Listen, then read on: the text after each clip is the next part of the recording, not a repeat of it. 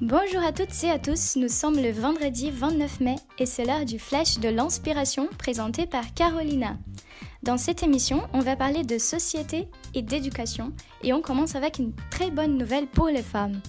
Marlène Schiappa, la secrétaire d'État à l'égalité entre les femmes et les hommes, a annoncé hier le plan Angela pour réduire le harcèlement de rue.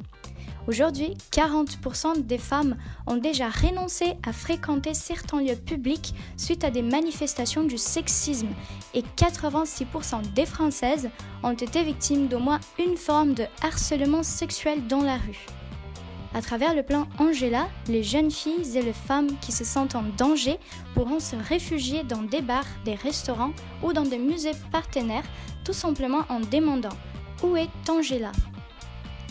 Maintenant, parlons de l'éducation, spécialement du nouveau diplôme qui propose l'Université de Bourgogne à partir de la rentrée prochaine.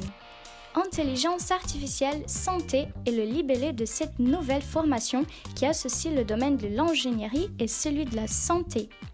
Selon le professeur Patrick Callier, un des responsables de cette formation, l'intelligence artificielle est un outil essentiel dans les hôpitaux pour permettre de réduire les files d'attente aux urgences ou de réaliser des opérations avec de la robotique sous la supervision du médecin.